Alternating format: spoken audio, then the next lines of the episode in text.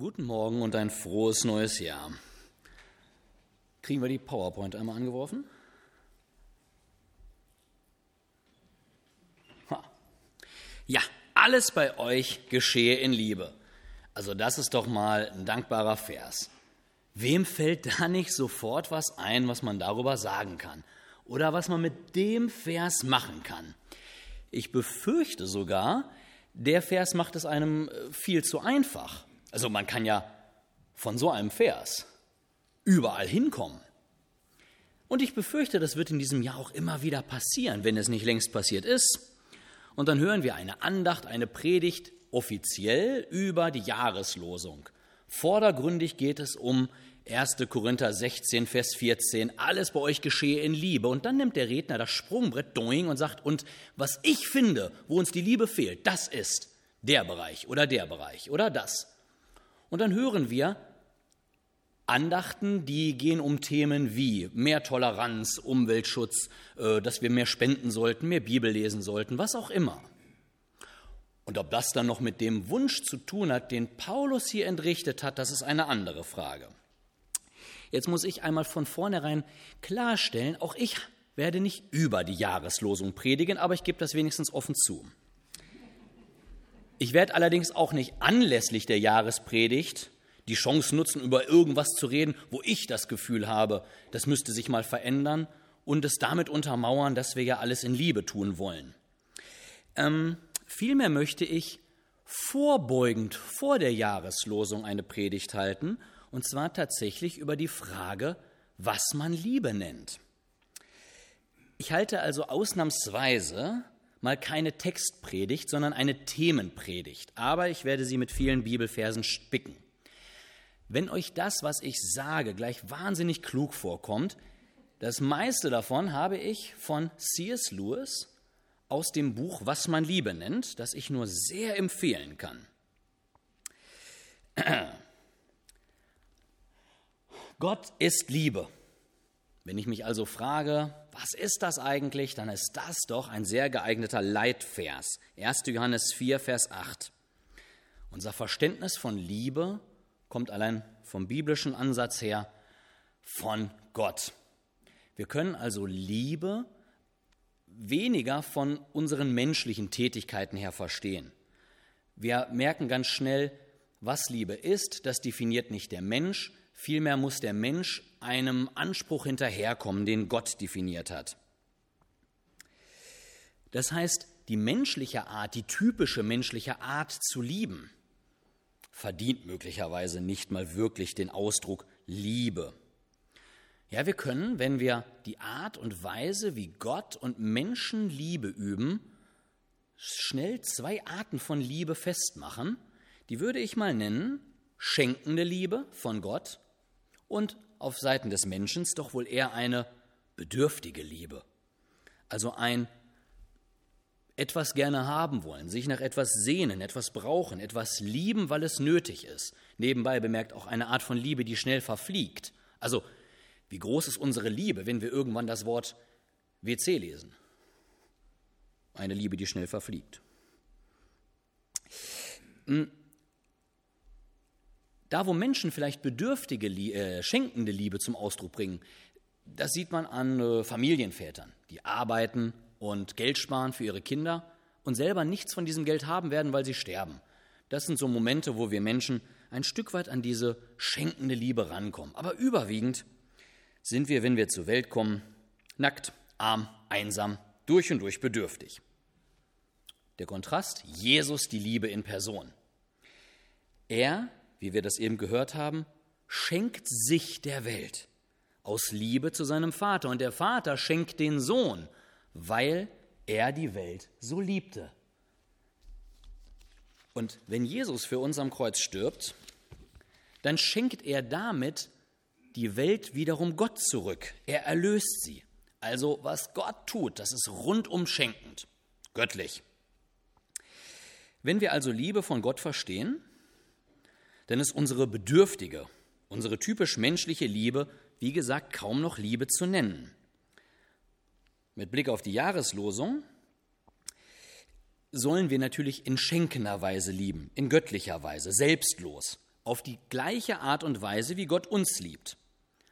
Wir finden im ersten Johannesbrief den Vers, Lasst uns lieben, denn er hat uns zuerst geliebt.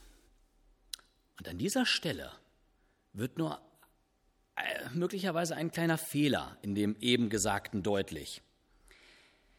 Wenn wir lieben sollen, weil er uns zuerst geliebt hat, dann muss ich mich zuerst lieben lassen. Wir können nicht auf Anhieb göttlich, selbstlos und schenkend lieben. Dem geht voraus, dass ich Liebe empfange. Und hier wird unsere bedürftige, eigentlich minderwertige menschliche Liebe ganz entscheidend, unersetzlich. Ich komme nicht umher, auch diese Art der Liebe Liebe zu nennen, auch wenn sie im Grunde das Gegenteil von Gottes Liebe ist.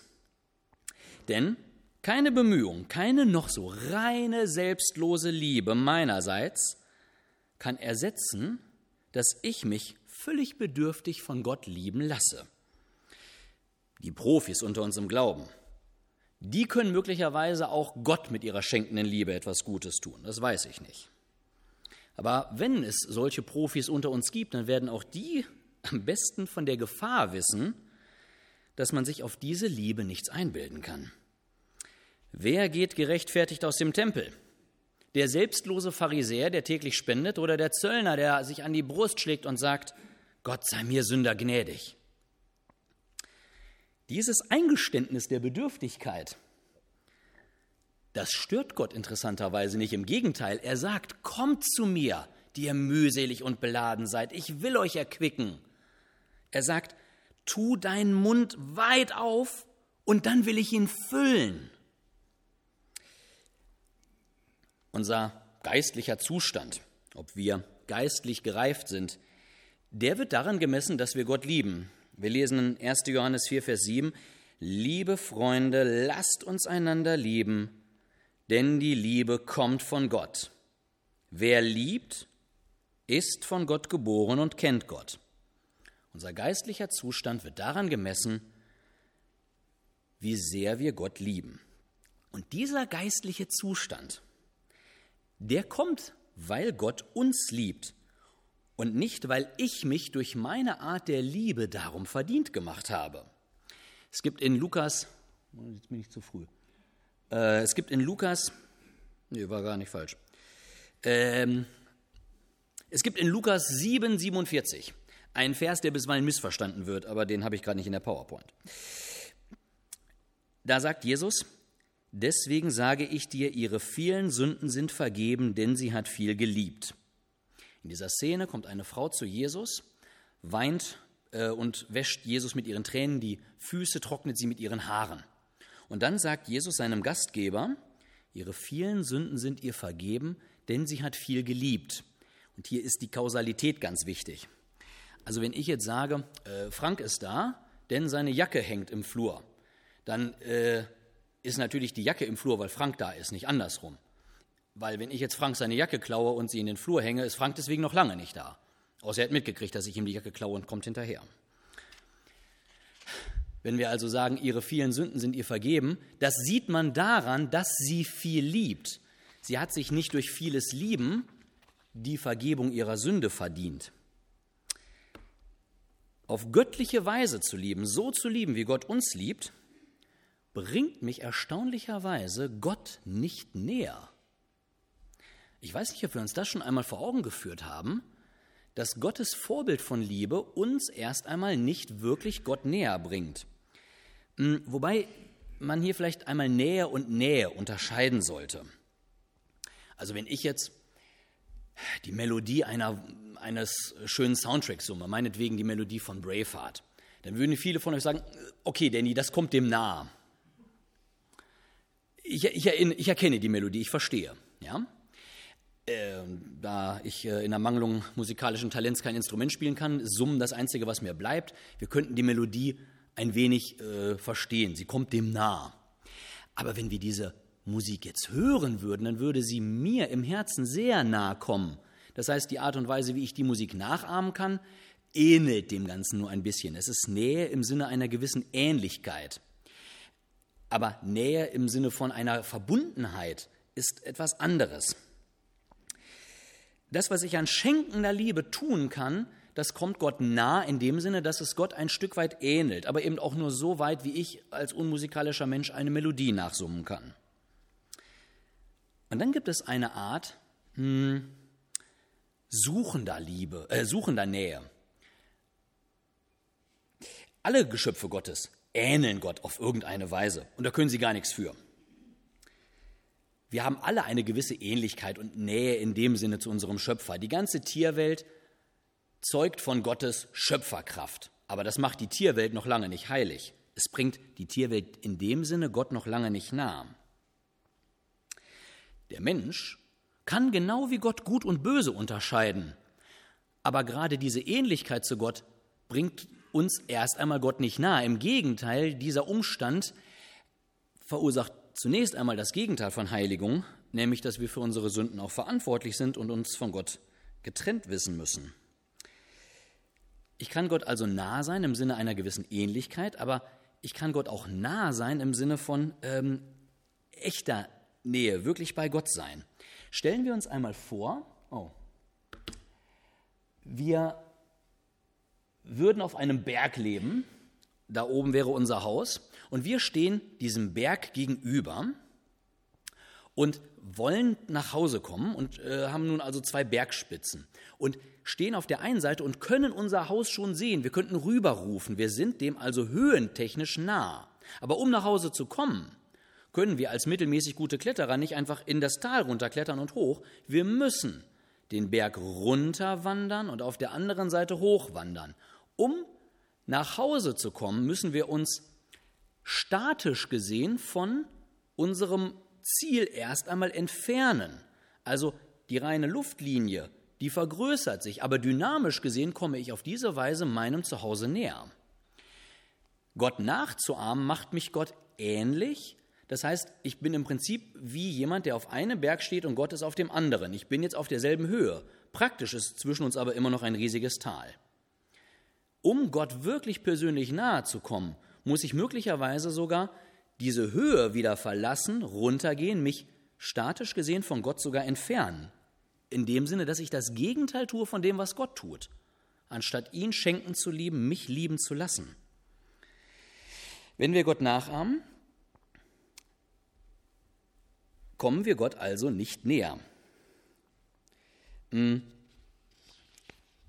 Im Gegenteil aber, wenn ich Gott suche, seine Nähe suche, dann lässt sich Gott finden dann lässt er mich sein Kind sein. Und dann, als sein Kind, kann ich seine Liebe weitertragen. Aber dieses Weitertragen, diese Kindschaft Gottes, die macht uns auch wiederum nur Gott in einem geringen Maße ähnlich. Es macht uns nicht äh, in dem Sinne Gott ähnlich, dass wir ihm zum Verwechseln ähnlich wären, geschweige denn, macht es uns in dem Sinne ähnlich, dass wir plötzlich denselben Ruhm wie Gott verdienen würden oder so erhaben sind wie Gott. Gott ähnlich zu sein, kann eigentlich nur heißen, sein Kind zu sein. Und was bedeutet es, sein Kind zu sein? Jetzt kommt eine sehr wichtige Definition. Daran ist erkennbar, wer ein Kind Gottes und wer ein Kind des Teufels ist, wer nicht nach Gottes Willen handelt und seinen Nächsten nicht liebt, der gehört nicht zu Gott. Gott ähnlich zu werden heißt nicht, seine Erhabenheit in irgendeiner Weise auszustrahlen, sondern im Einklang mit seinem Willen zu leben. Gott ähnlich sein ist nicht wie der Sohn eines Königs sein, der, weil er der Sohn des Königs ist, bestimmte Rechte hat und damit im Prinzip auch Schindluder treiben kann. Wir werden Gott in seiner ganzen Erhabenheit hier auf der Erde nie ähnlich werden. Wir können ihm nur ähneln, indem wir im Einklang mit seinem Willen leben. Und jetzt kommt eine weitere sehr wichtige Definition. Was ist der Wille Gottes? Was ist sein Gebot? Eine lange Liste von Forderungen. Und dies ist sein Gebot, dass wir an den Namen seines Sohnes Jesus Christus glauben und einander lieben, wie er es uns als Gebot gegeben hat. Ein Kind Gottes lebt im Einklang mit Gottes Willen und Gottes Wille ist, dass wir erstmal an ihn glauben, dass wir an den Namen seines Sohnes glauben, der uns rettet. Das erste wichtigste Gebot ist also tatsächlich, lass dich von Gott lieben. Und um dann diese Liebe weiterzugeben, können wir uns interessanterweise nicht Gott als Vorbild nehmen. Und deswegen ist Gott Mensch geworden, damit wir uns Jesus zum Vorbild nehmen können. Jesus zeigt uns, wie wir auf menschliche Weise dann in schenkender Art lieben können. Und gerade bei Jesus sehen wir so deutlich, dass sich seine Nähe zu Gott nämlich dadurch ausdrückt, dass er vor allem im Einklang mit Gottes Willen lebt. Und damit komme ich zu meinem letzten, aber sehr wichtigen Punkt. Denn Gott und nicht die Liebe soll unser Handeln bestimmen. Damit widerspreche ich im Grunde der Jahreslosung. Alles bei euch geschehe in Liebe, ja, ja. Aber im Grunde ist Gott die Liebe. Gott ist die Liebe. C.S. Lewis schreibt darüber, aber wenn die Liebe mein Gott ist, dann wird sie ein Dämon. Und jetzt greife ich nochmal meine Einleitung auf. Es kann sein, dass wir Predigten über die Jahreslosung hören und dazu aufgefordert werden, irgendwas Bestimmtes zu tun mit dem Vorsatz, und das ist das, was die Liebe fordert.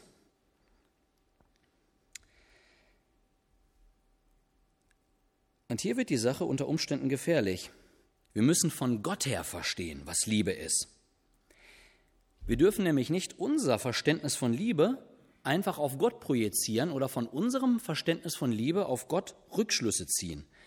Vor allem dürfen wir nicht unser Handeln rechtfertigen oder gar fromm nennen, nur weil es für unsere Begriffe ja aus Liebe geschieht. Andernfalls folgen wir einer menschlichen Liebe mit jener bedingungslosen Treue, die wir nur Gott schulden.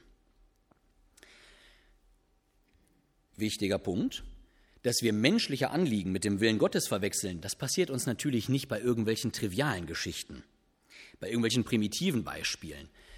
Wenn jemand jetzt beispielsweise die Erotik vergöttert, da wird das Primitive sehr schnell augenscheinlich.